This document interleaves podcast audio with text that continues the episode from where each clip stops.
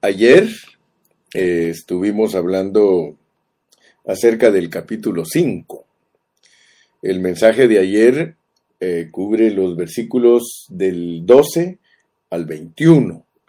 Y quiero hacer un breve resumen del mensaje de ayer para entrar al mensaje de hoy. El mensaje de ayer nos muestra que en estos versículos del 2 del capítulo 5 hay tres asuntos.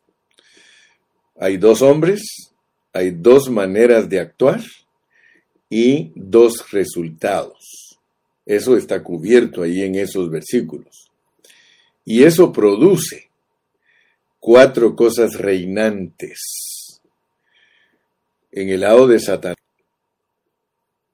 eh, resalta el reinar del pecado y el reinar de la muerte. Debido a la transgresión de Adán y su desobediencia, resalta o reina el pecado y la muerte en todos los hombres. Por el otro lado tenemos otras dos cosas que reinan. Tenemos la gracia y tenemos a los creyentes.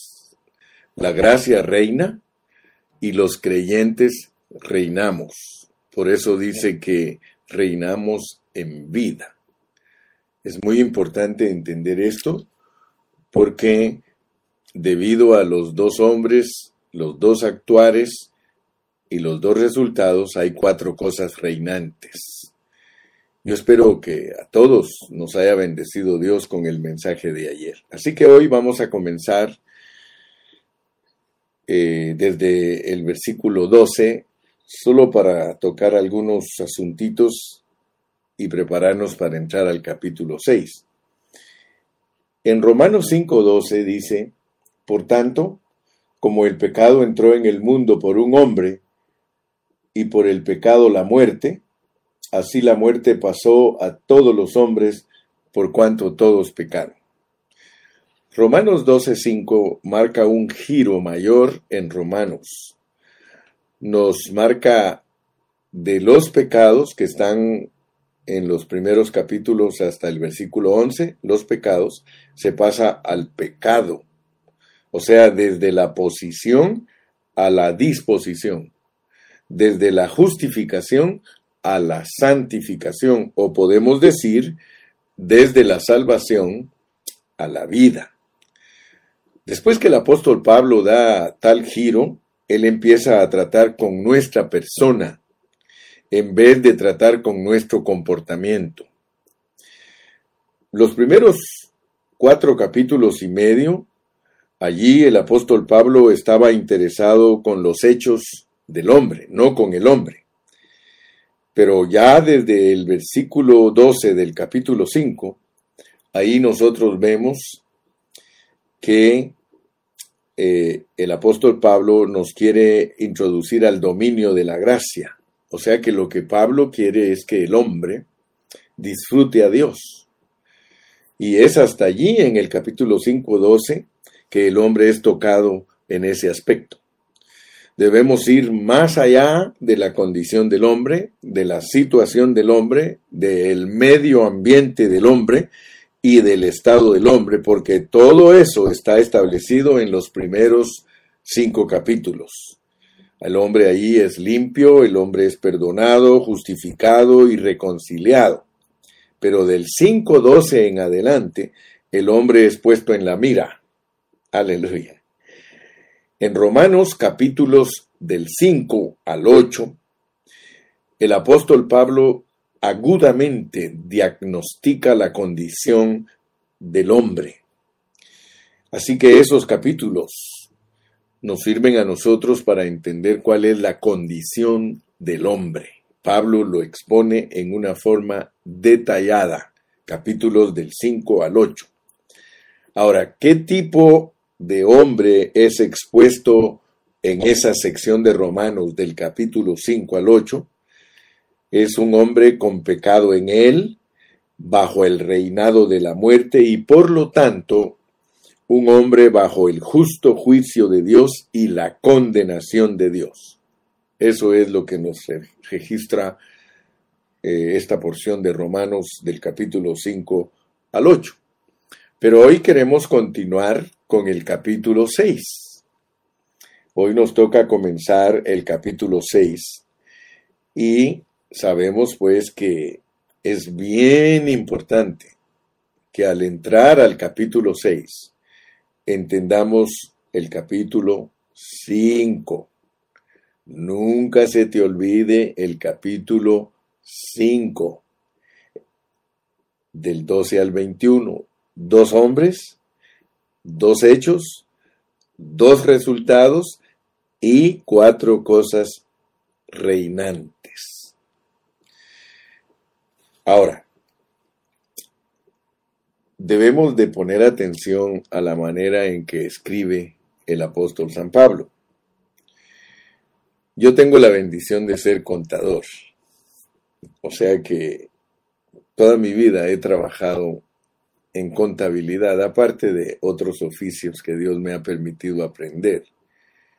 Desde joven yo trabajaba en la contabilidad.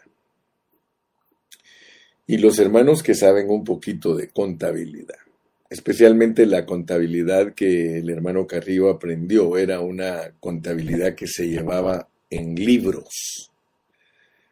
Por eso me recuerdo que tenía que tomar una clase de caligrafía, porque no puede uno graduarse de contador en los años que su servidor estudió si su letra no es entendible, porque cuando uno sienta las partidas en los libros, eh, tiene que ser una caligrafía intachable para que pueda cualquiera leer. No puede darse lujo uno de los doctores, que los doctores ellos no les importa cómo escriben, si se entiende o no se entiende. Un contador tenía que tener una buena caligrafía. Y les estoy hablando de esto porque el apóstol Pablo usa términos de contabilidad aquí en Romanos, para que nosotros comprendamos cómo debemos aplicar la revelación divina a nuestra vida. El apóstol nos habla por medio de expresiones que una vez les dije que si no las estudiamos, jamás vamos a entender al apóstol. Los inconstantes y los indoctos siempre tuercen todo lo que dice Pablo. Nosotros no. Vamos a ver una palabra que él usa, cuenta, y es un término de contabilidad. Cuenta. Mira en el 4.3, en Romanos 4.3, él dice, porque ¿Qué dice la escritura? Creyó Abraham a Dios y le fue contado por justicia. Versículo 9. ¿Es pues esta bienaventuranza solamente para los de la circuncisión o también para los de la incircuncisión? Porque decimos que a Abraham le fue contada la fe por justicia. Ahí está otra vez el término de contabilidad contada. Es cuenta, es una cuenta. También podemos leer el versículo 22. Dice, por lo cual también su fe le fue contada por justicia. Ahora, yo quiero que ustedes vean que contar aquí en los términos de Pablo es acreditar, es darle crédito, es tomarle en cuenta. Entonces, si queremos entender el capítulo 6 de Romanos, nosotros tenemos que aplicarlo en términos contables. Tenemos que saber cómo lo aplica el apóstol porque él está usando términos contables para demostrar eh, la grandeza del contador divino, que es Dios. Es Dios el que lleva las cuentas de nosotros. Me explico, ¿verdad? O sea que Él lleva las cuentas. Yo me recuerdo que cuando yo estaba pequeño, eh, nos daban fiado en la tiendecita ahí de la esquina, en la tiendecita del lado de la casa, nos daban fiado y teníamos una libreta. Y en esa libreta nos apuntaban todo lo que nos daban cada vez que íbamos a la tienda. Ponían el día, la fecha y la cantidad de lo que nos llevábamos. A fines de mes, mi mamá pagaba esa cuenta y la señora le ponía una X y ponía pagado y en el siguiente mes empezábamos una página nueva de la libreta. O sea que a nosotros nos llevaban la cuenta de lo que nosotros debíamos. Entonces, esto te va a ayudar a ti para entender cómo funciona Dios, porque Dios es el contador divino. Todas las cosas que nosotros hacemos están escritas en las memorias, en los libros del Señor. Dios lleva una cuenta para ti. Pero yo quiero que tú alcances a ver porque tenemos un libro entonces que en una página y así así lo operaba yo trabajando para para los negocios.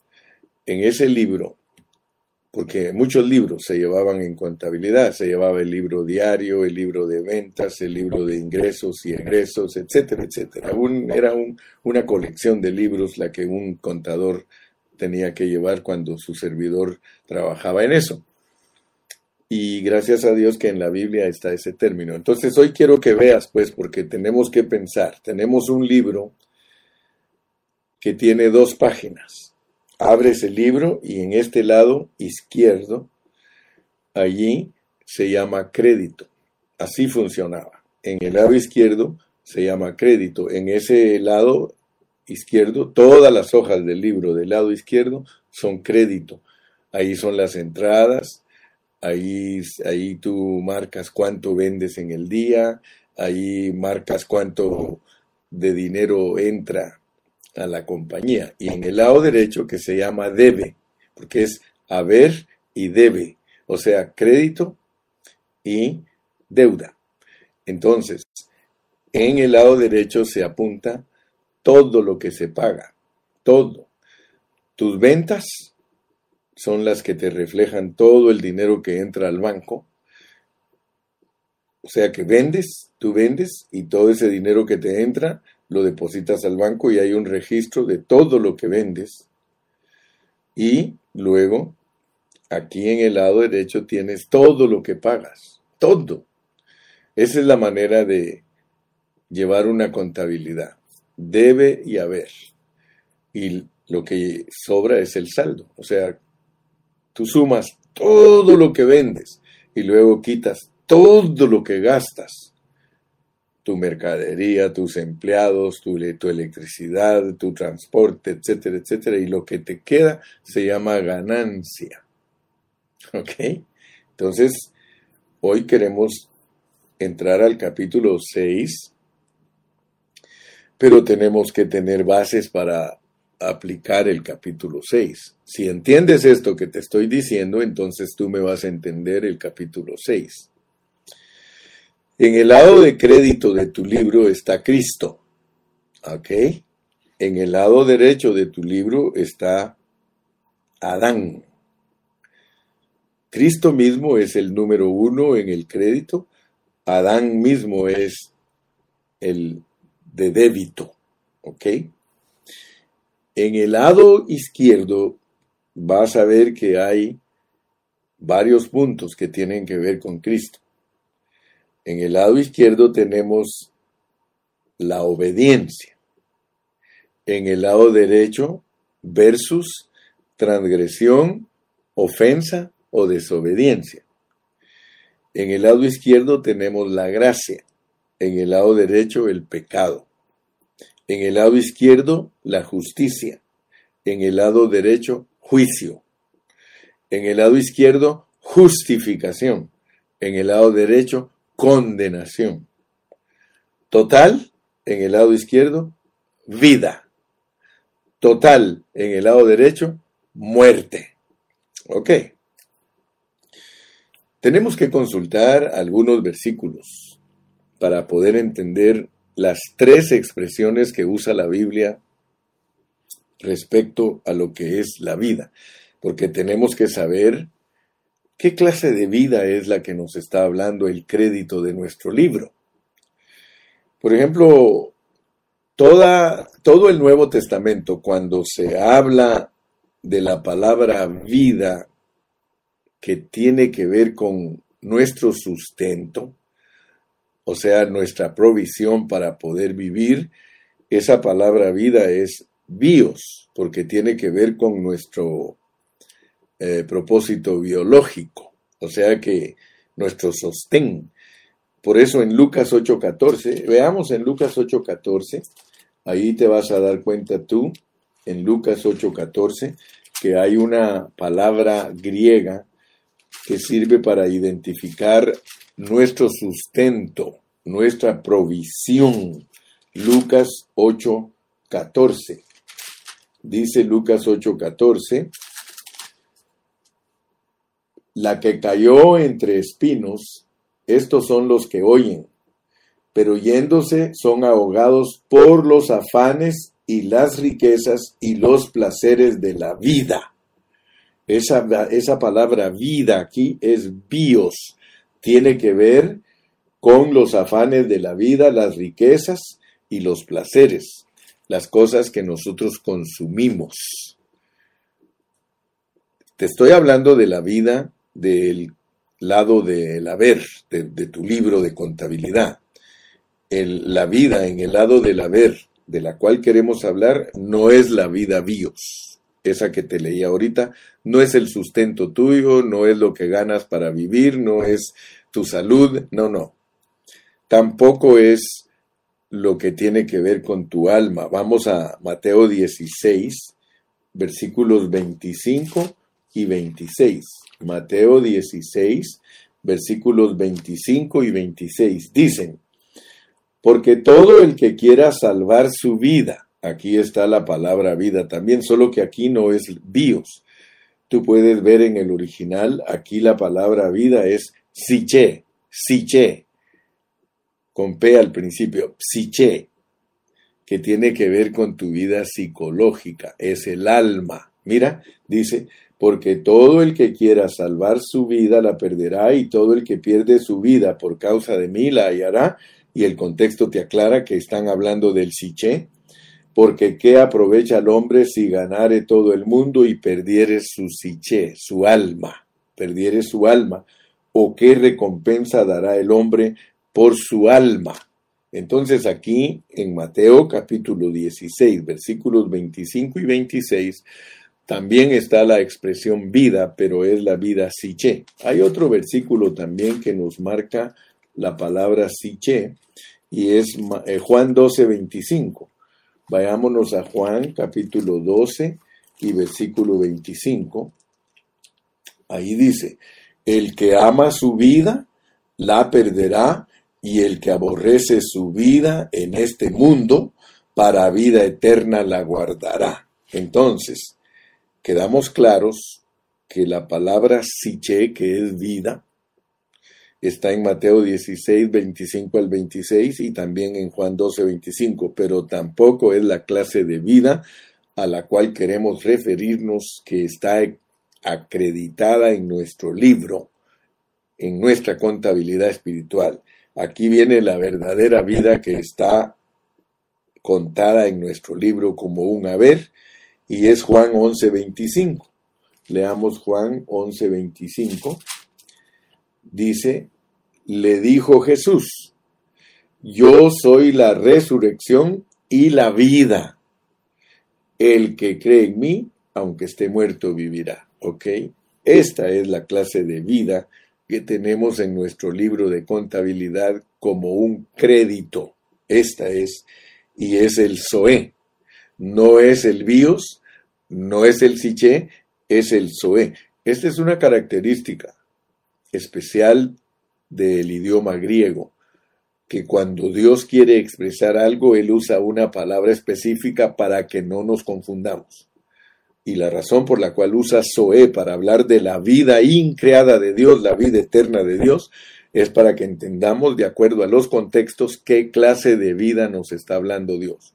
Cuando Jesús dijo yo soy la resurrección y la vida, Él no está diciendo yo soy el bios, ni está diciendo yo soy el siché, Él está diciendo yo soy el zoé, que es la vida increada de Dios, la vida eterna, es Dios mismo. Vamos a consultar otros dos versículos que nos hablan también de que Él es la vida. Juan 14, 6. En Juan 14, 6 dice Jesús dijo yo soy el camino, la verdad y la vida. Y aún podemos verlo en Colosenses. Leamos Colosenses capítulo 3 y versículo 4. Colosenses capítulo 3 y versículo 4. Y ahí nos vamos a dar cuenta, gloria a Dios, de que también el apóstol ahí nos da la palabra vida, que es Zoé, Colosenses 3, 4. Dice Colosenses 3, 4, cuando Cristo, vuestra vida, vuestro Zoé, no vuestro bios, no vuestro siché, cuando Cristo vuestro bios se manifieste, entonces vosotros también seréis manifestados con Él en gloria. Muy bien. Entonces, mis amados, tomando en cuenta nuestro libro de contabilidad, yo quiero que ustedes piensen por un momento. Les expliqué que en el lado del crédito, ahí tenemos toda la entrada, o sea, todo lo que un almacén percibe por sus ventas, todo lo que un taller percibe por sus reparaciones, todo lo que un una oficina de servicios obtiene por sus servicios, todo lo que la empresa eléctrica recibe de la gente que eh, usa electricidad.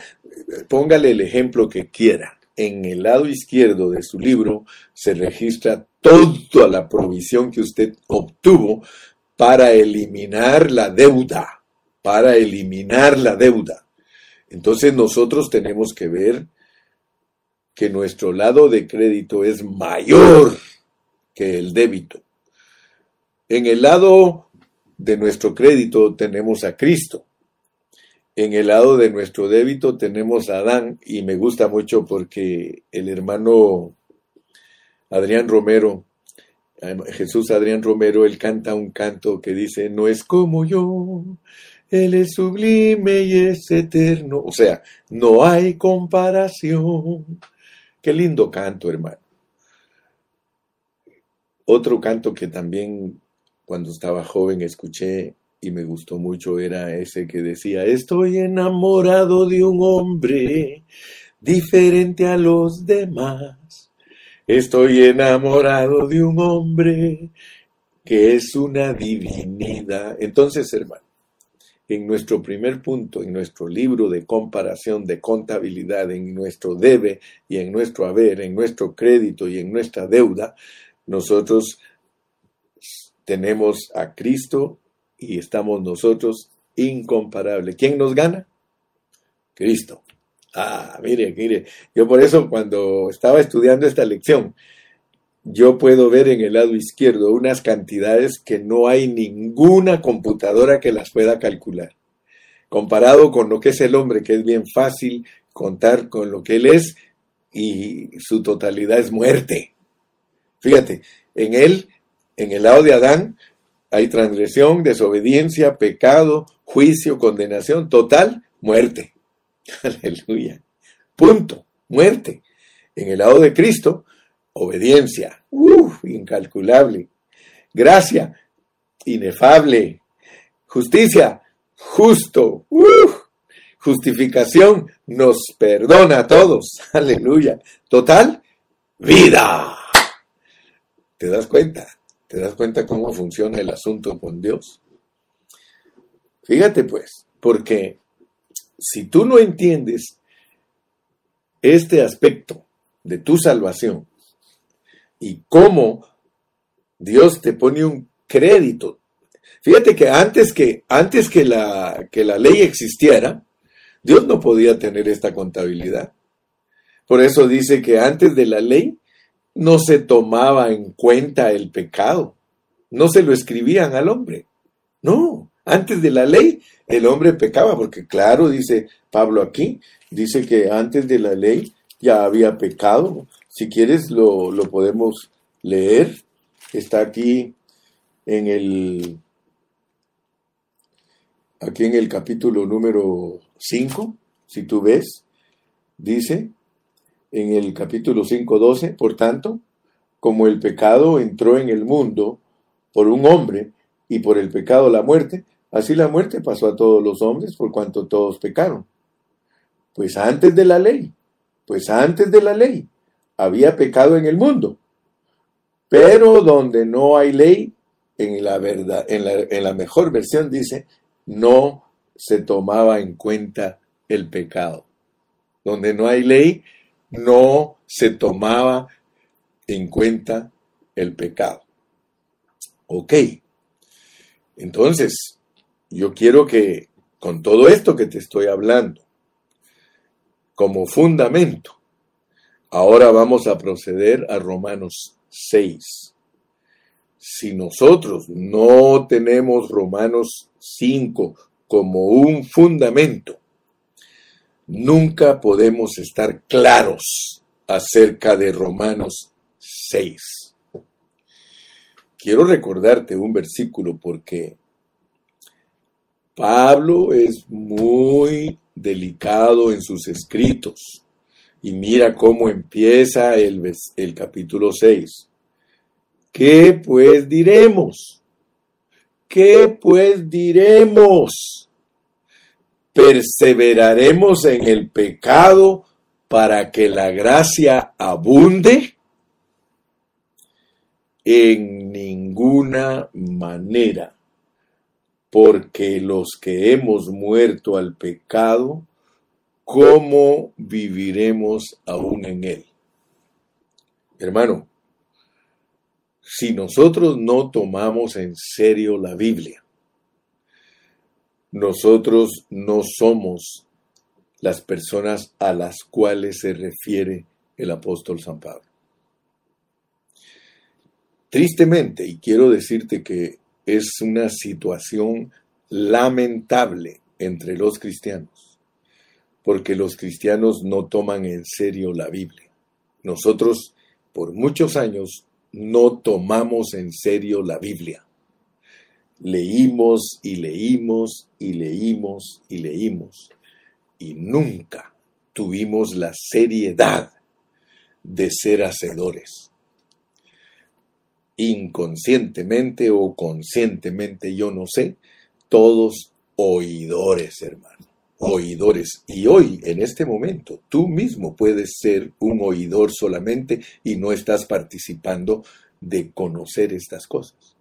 Mira cómo dice el versículo 3, o no sabéis, o no conocéis o no sabéis o no conocéis. Fíjate pues, lo primero que nosotros tenemos que alcanzar a ver aquí en el capítulo 6 es lo que dice Primera de Corintios 6, 17.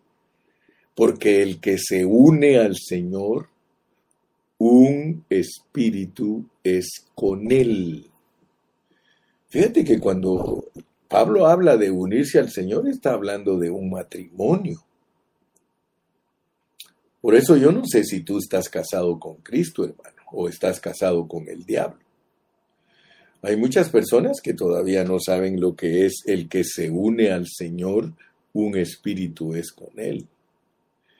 Y por eso mismo que nosotros no tomamos en serio las cosas de Dios porque Satanás nos ha engañado, por eso es que nos van a mandar a la disciplina si no somos vencedores, hermano. Precisamente por eso es que nos llaman la atención a nosotros como cristianos, hermano. Porque nosotros somos bien descuidados y debido a las enseñanzas tradicionales y la manera que los pastores dirigen las iglesias, producen cristianos que son dejados y producen cristianos que no tienen una seriedad por las cosas de Dios y por lo tanto van a ser condenados por Dios. Le estoy hablando de los cristianos. No vaya a creer usted que es fácil decir eh, que ninguna condenación hay para los que están en Cristo. Siga leyendo, los que no andan conforme a la carne, sino conforme al Espíritu. Segurísimo que si tú y yo caminamos en la carne en nuestra vida cristiana, sí hay condenación, hermano. Así que no te engañe nadie. Primero, para poder entender Romanos 6, nosotros tenemos que estar identificados con Cristo en su muerte y en su resurrección. Fíjate pues, dice, ¿qué pues diremos? ¿Perseveraremos en el pecado para que la gracia abunde? O sea que ya te mostraron cómo te justifica Dios, hermano. ya te mostraron que en el debe y el haber, wow, hay superávit en el lado del haber porque Cristo es riquísimo. Así que tú no tienes que preocuparte por tu, por tu deuda. Tú cuando, cuando te hacen cuentas estás totalmente limpio, hermano. Perdonado. Por eso es que posicionalmente nosotros somos salvos. Porque si no, en balde murió Cristo.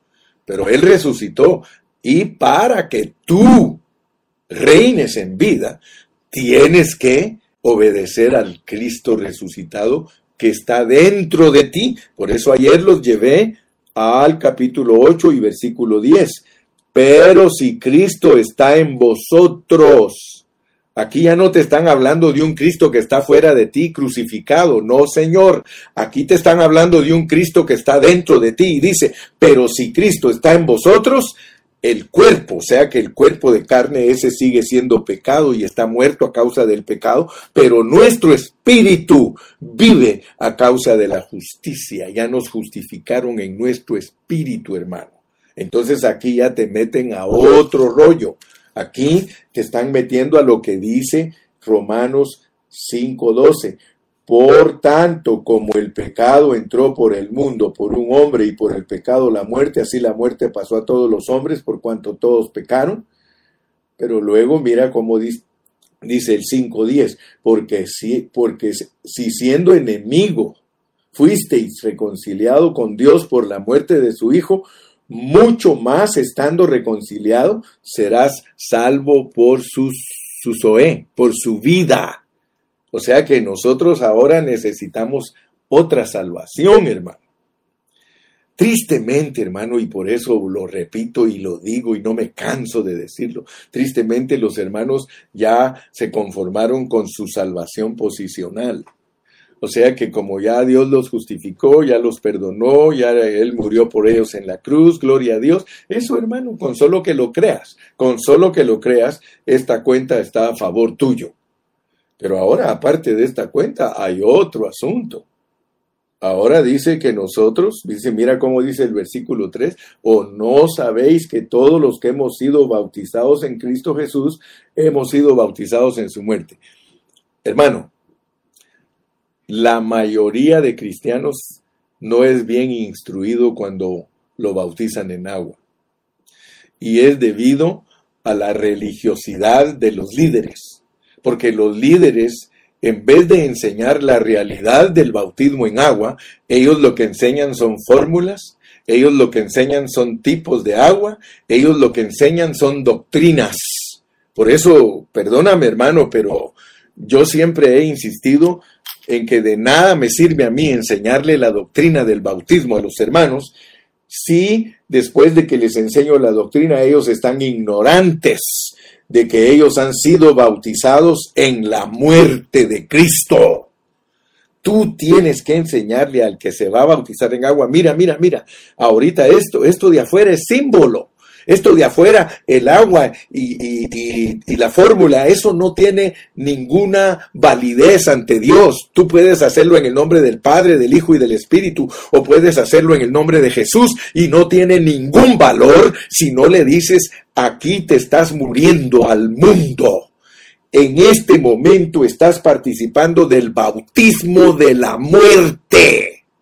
Hermano, ¿se da cuenta lo que es predicar la verdad de la Biblia y lo que es predicar una superficialidad?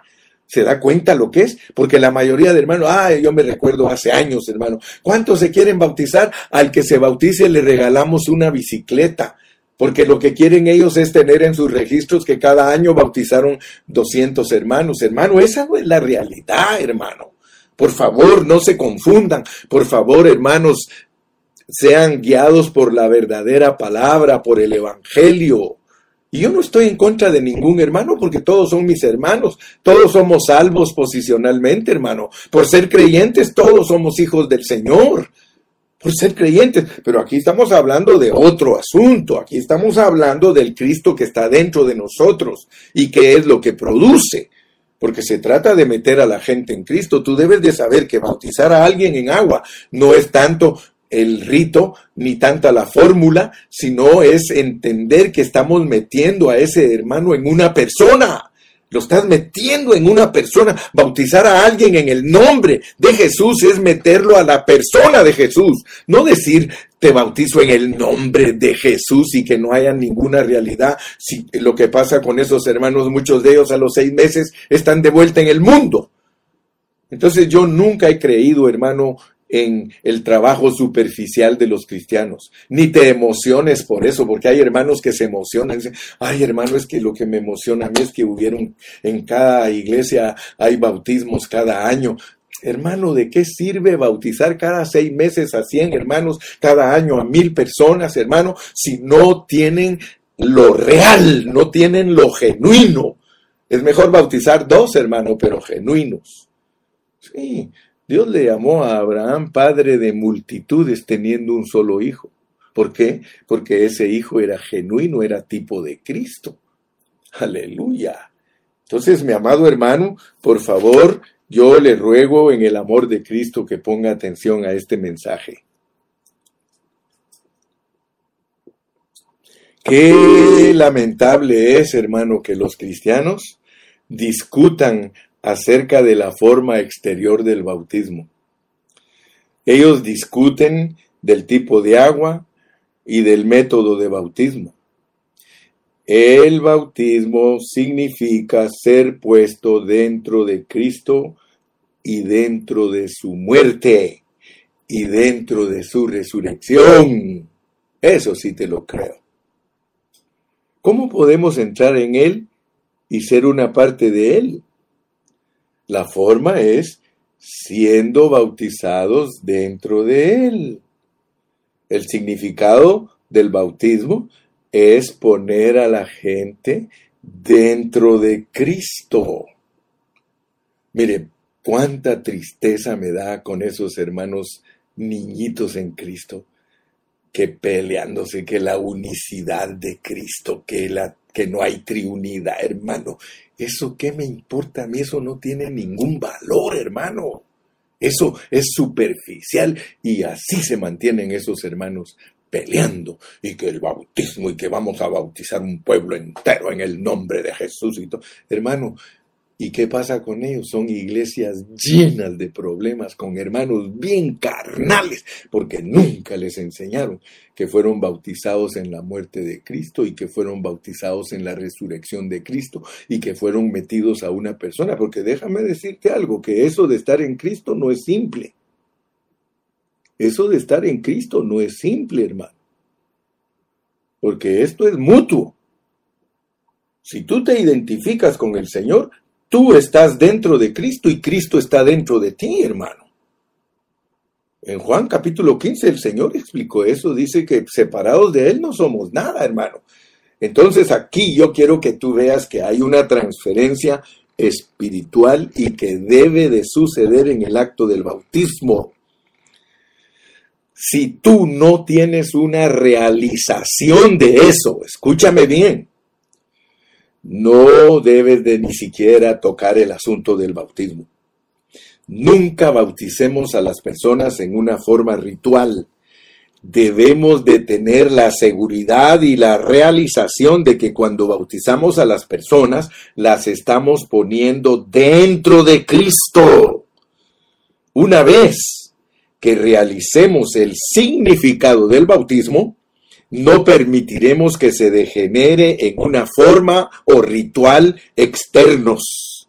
Es poner los miembros de Adán en muerte. Se sacan de Adán para meterlos en Cristo. Eso es Romanos 6.3. O no sabéis, o no sabéis que todos los que hemos sido bautizados en Cristo Jesús, hemos sido bautizados en su muerte. ¿Por qué cree que el apóstol dice o no sabéis? Porque muchos no lo saben, hermano. Muchos no lo saben. Usted va a conocer cantidad de cristianos que tienen hasta 20, 30 y 40 años de ser cristianos y no viven ellos identificados con Cristo en su muerte ni viven identificados con Cristo en su resurrección.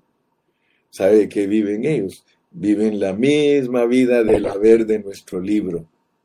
perdón, del, del débito, del débito. Sí, ¿Cómo, ¿Cómo vivimos muchas veces? Seguimos desobedientes, seguimos pecando. Por lo tanto, el juicio de Dios está sobre nosotros, la condenación está sobre nosotros y estamos viviendo en pura muerte, hermano. Apriétate el cinturón en esta mañana.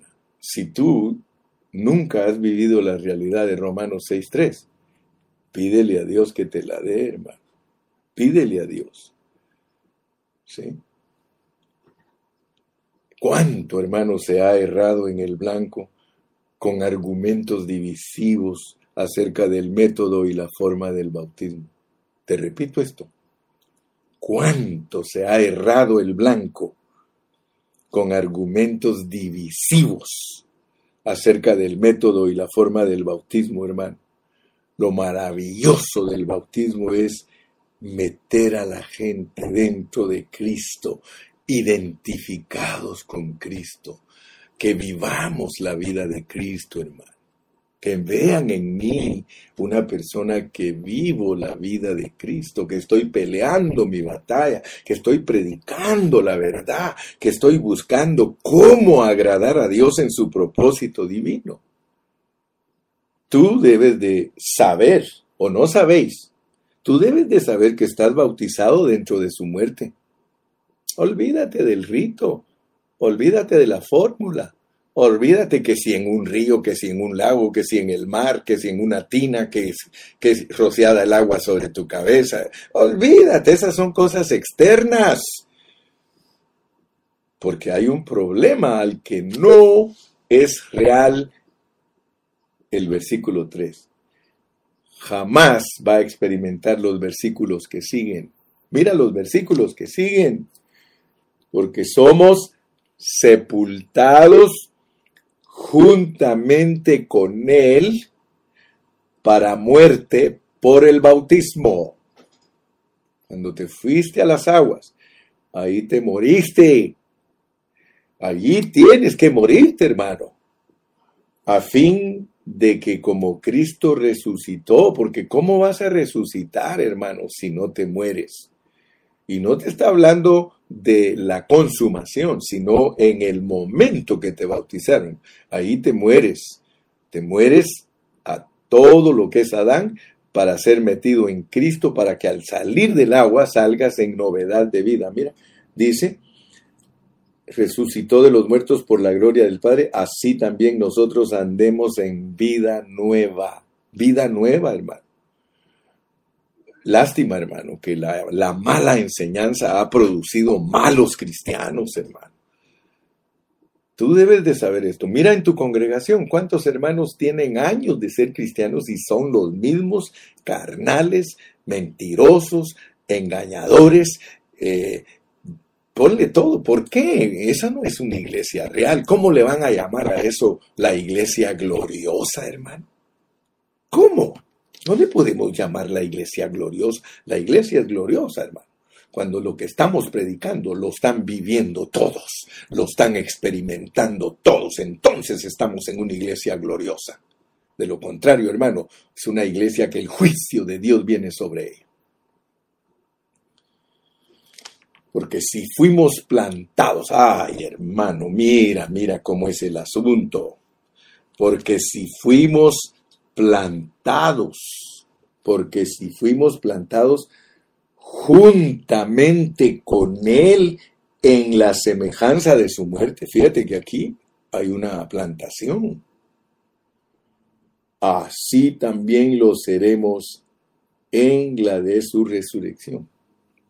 Piensa en ti como semilla. Fuiste plantado. Fuiste plantado. Y fuiste plantado juntamente con Cristo.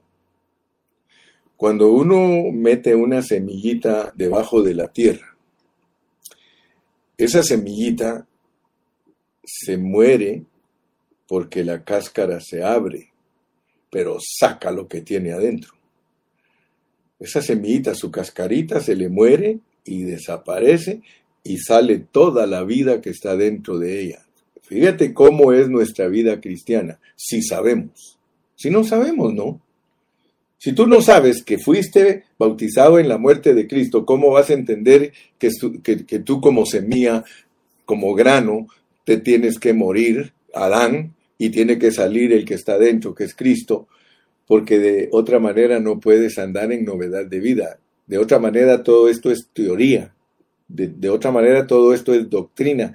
De otra manera todo esto es objetivo. Pero aquí nos están hablando de un Cristo subjetivo un Cristo que está dentro de ti.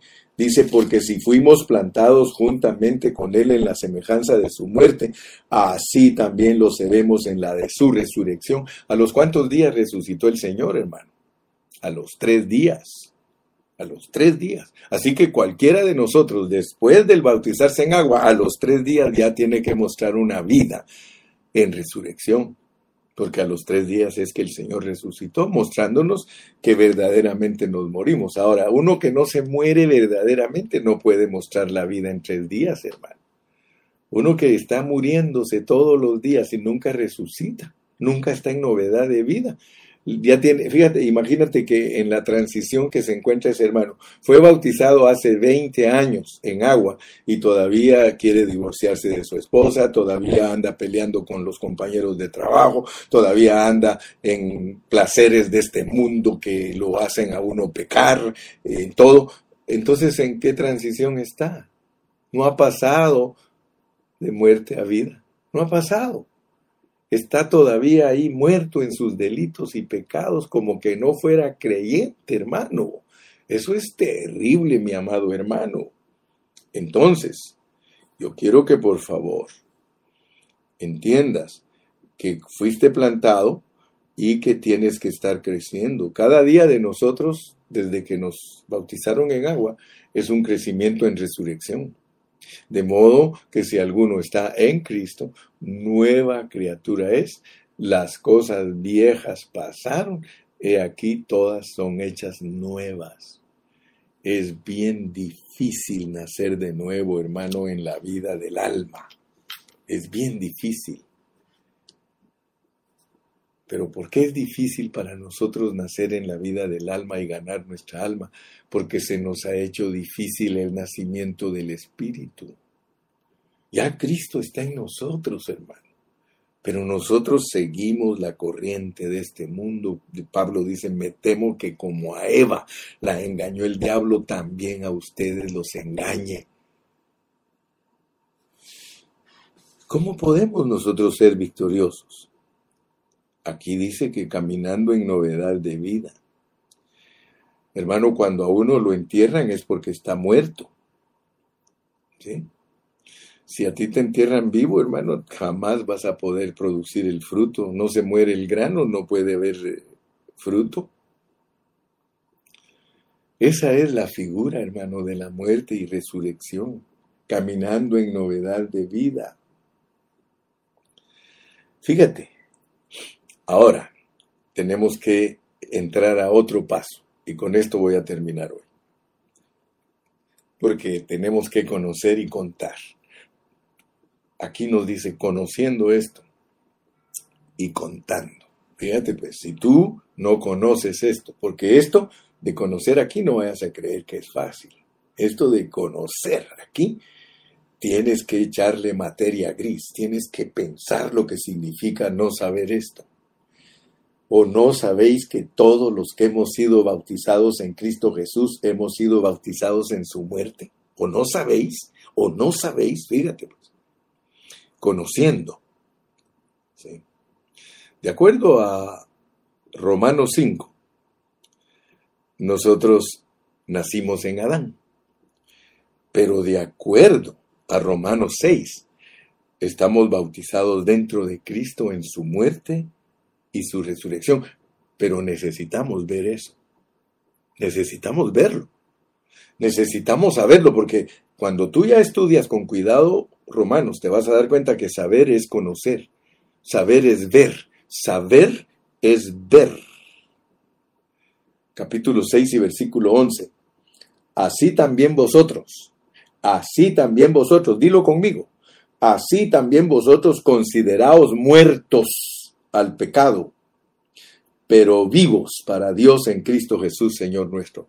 así también vosotros, esa palabra considerado, investigala. En griego, que esté en nuestra cuenta escrita, que ya nos morimos. Así también vosotros consideraos. Aleluya. Fíjese, esto no es una técnica, hermano, porque hay muchos hermanos que creen que esto es una técnica. Quiero decirte que para todos los hermanos que creen que esto es una técnica, considerarse uno muerto, que es una técnica, ah, yo, yo estoy muerto, estoy muerto, estoy muerto, estoy muerto. Eso, eso es una técnica, es una gimnasia, eso fracasa. Eso fracasa porque no es eso lo que Dios quiere que tú conozcas, que veas. Mira, todas las cosas que nosotros vemos nunca se nos olvidan. Porque todo se percibe por la vista. Si tú alcanzas a ver esto, Dios te da la visión. Una cosa es saber doctrina de la muerte y resurrección de Cristo, y otra cosa es experimentar la muerte de Cristo y la resurrección, porque para poder experimentarla, si Dios no te da la visión, si Dios no te muestra qué es lo que Él está pidiendo de ti, jamás lo harás, porque no lo has visto. Tienes que verte muerto con Cristo y tienes que verte resucitado con Cristo. De otra manera, no estás siendo gobernado por la visión. ¿Cómo vas a rechazar el pecado, hermano, si no tienes esta visión? ¿Cómo le vas a decir no a tu carne si no tienes esta visión? Esta es una visión que gobierna. Por eso dice, o no sabéis, o no sabéis, sabiendo esto. Eh, busca en griego saber es experimentar. Cuando Pablo te dice sabiendo esto, él está diciendo experimentando esto. Oh, gloria a Dios, hermano. Nosotros debemos rechazar al pecado porque todavía habita en nuestro cuerpo caído. Si para eso te lo dejaron, para que lo rechaces, no para que lo abraces. Dice Pablo, deudores somos no a la carne, hermano, para que la obedezcamos, pero si no tienes la visión, si no te gobierna una visión de que fuiste crucificado juntamente con Cristo, que fuiste sepultado juntamente con... Desde allá, desde el principio, fuimos creados en Cristo Jesús y Dios no te revela eso, hermano tú vas a ser siempre el diablo de, mil, de, todo el tiempo. Vas a siempre tener mal carácter, siempre vas a tratar mal a los demás, siempre te vas a quejar de todo, siempre vas a hacer complaints, todo el tiempo vas a vivir que los demás no sirven, que solo tú y todos los vas a ver mal. ¿Por qué, hermano? Porque tú no estás siendo gobernado por una visión. Te tiene que gobernar la visión. ¿Cómo vas a entender Romanos 8? ¿Cómo vas a entender Romanos 8? Ahora pues, ahora pues, ninguna condenación hay para los que están en Cristo Jesús, los que no andan conforme a la carne, sino conforme al Espíritu. Este versículo se ha usado mal por todos los que se quieren excusar y dicen ninguna condenación hay para los que están en Cristo. Eso es cierto, hasta el capítulo 5. Pero en el capítulo 5 te quitaron la condenación de que eras un pecador empedernido, etcétera, etcétera. Pero ya en el capítulo 8 te están hablando de que tienes que ser un hijo glorioso, tienes que ser eh, un hijo que exhibe la gloria de Dios.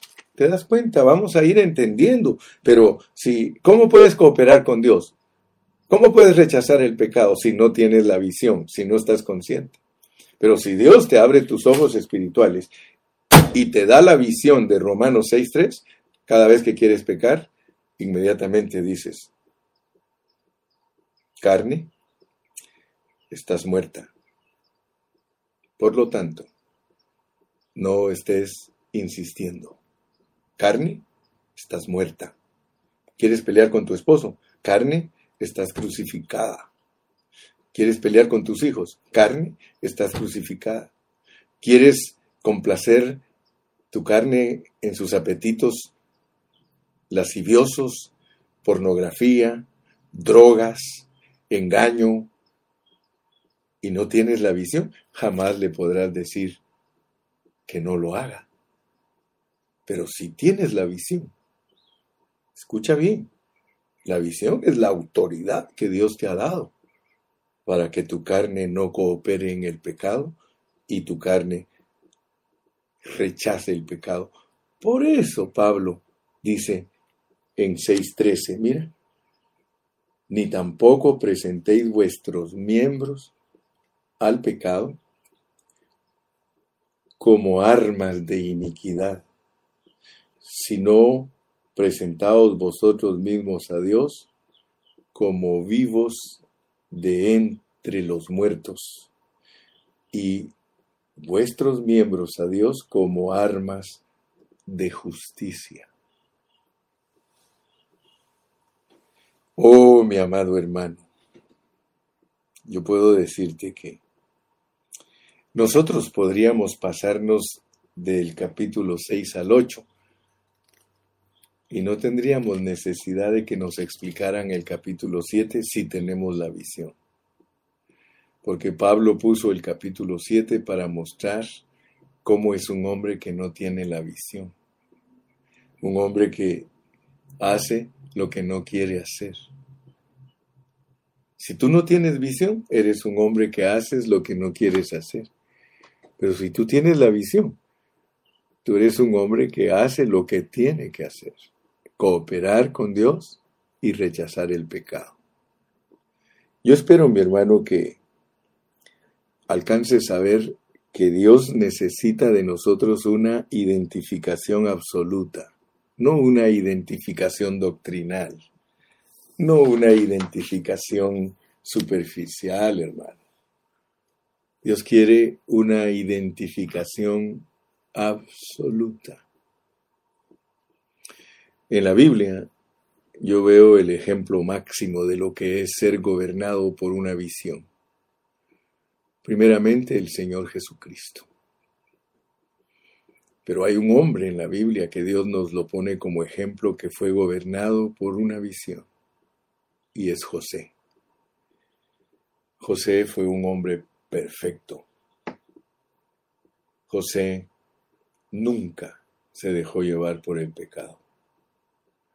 José huyó del pecado. Él cooperó con Dios. Cooperemos con Dios, hermanos. Cooperemos con Dios. No se te olvide, tienes que saber esto.